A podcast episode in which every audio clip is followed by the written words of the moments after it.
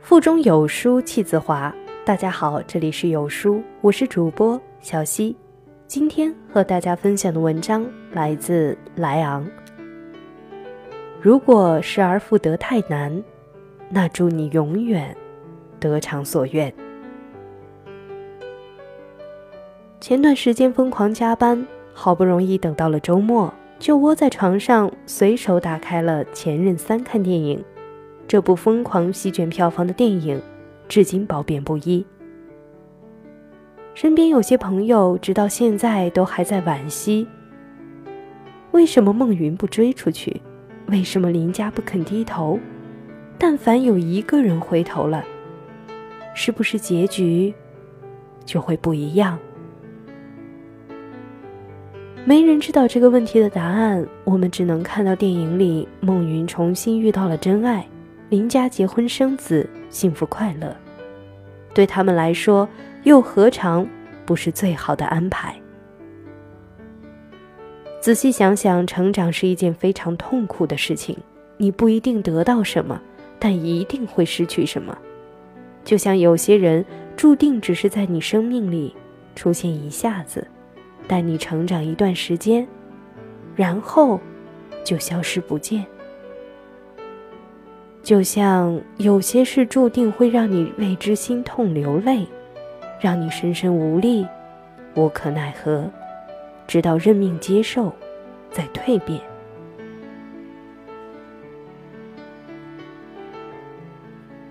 失去的过程太过残忍，它毫不留情地从你的身上夺走些什么，连带着你的血和泪，让你精疲力尽，让你千疮百孔。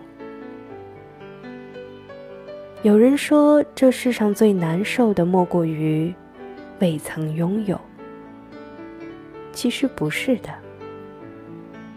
这世上最难受的莫过于拥有之后再失去。就像那句话说的：“我本可以忍受黑暗，如果我不曾见过太阳。”大概是因为失去的感觉太糟糕了。所以，我们总是小心翼翼，生怕失去些什么，怕失去工作，所以就忍受不喜欢的工作内容，忍受无聊的办公室斗争，忍受无休止的加班，对未来不敢去想，也不能去想。怕失去友情，所以把自己的姿态放得很低很低，去讨好每一个人，去努力让每一个人喜欢自己。哪怕辛苦，哪怕不愿意，也不懂得拒绝。怕失去爱情，所以拼了命去付出，恨不得把整颗心掏出来，告诉他，这上面写满了他的名字。只要他一皱眉，就立马想要道歉，说对不起，问他不要走好不好。这样的生活一定很累吧？因为害怕失去，让自己成了一个瞻前顾后、畏手畏脚的人。因为害怕失去，让那些原本应该开心享受的事情，都变成了折磨和困扰。本以为害怕失去是保护自己的方式，到头来才发现。自己同时失去了最宝贵的东西，那就是不管不顾的执着和勇气。上一个公司的女领导是那种活得很潇洒的人，她工作上很拼，玩起来很疯，会为了一个项目连着加班好几个通宵，也会攒很久的假去澳大利亚看新年焰火，身上自带着一种。什么都不怕的气场。有一次我们一起聚餐，我实在按捺不住好奇，就问他：“怎么才能像他一样活得这么潇洒？”他当时只是笑了笑，回答我说：“学着不怕失去吧，不怕失去工作，不怕失去爱情，甚至不怕失去生命，因为怕的多了，活的就累了。”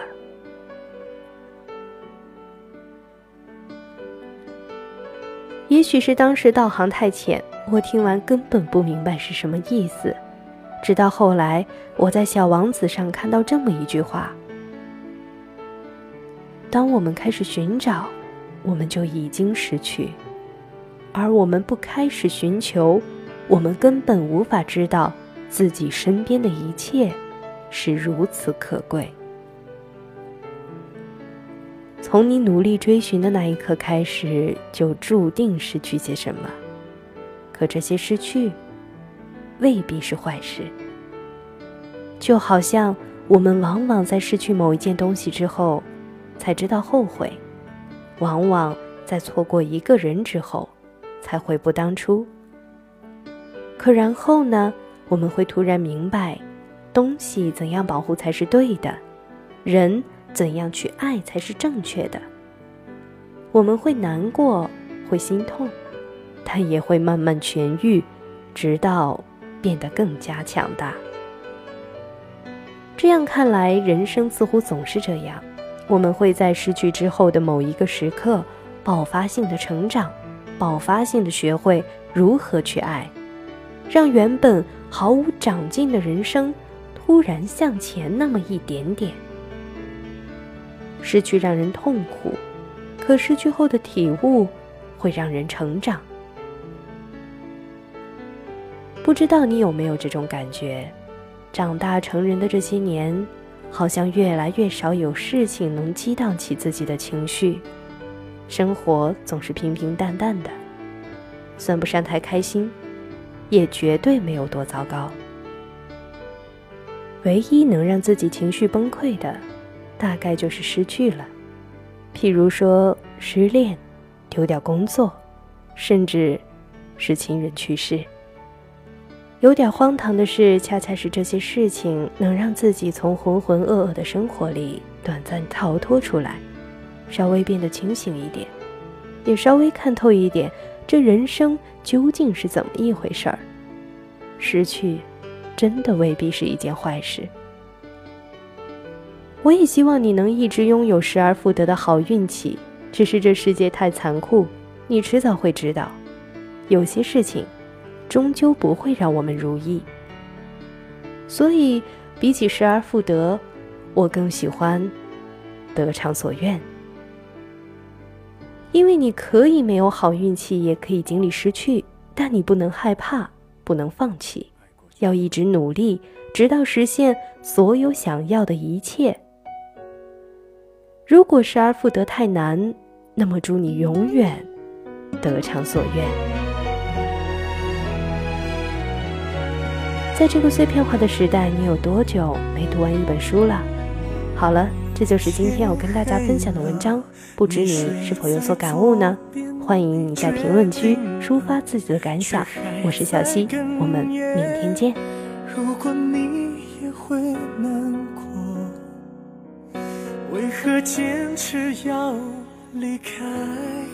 天亮了，心里在左边路。过了你喜欢的街，不想让你知道，我比你还难熬。相信吗？我相信了。我是爱，你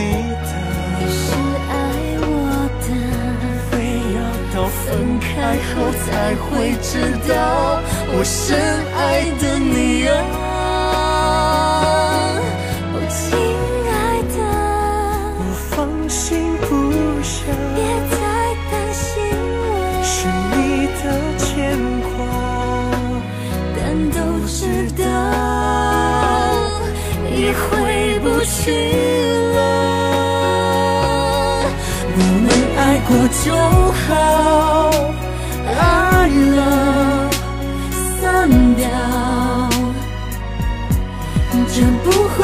结局，你我都知道，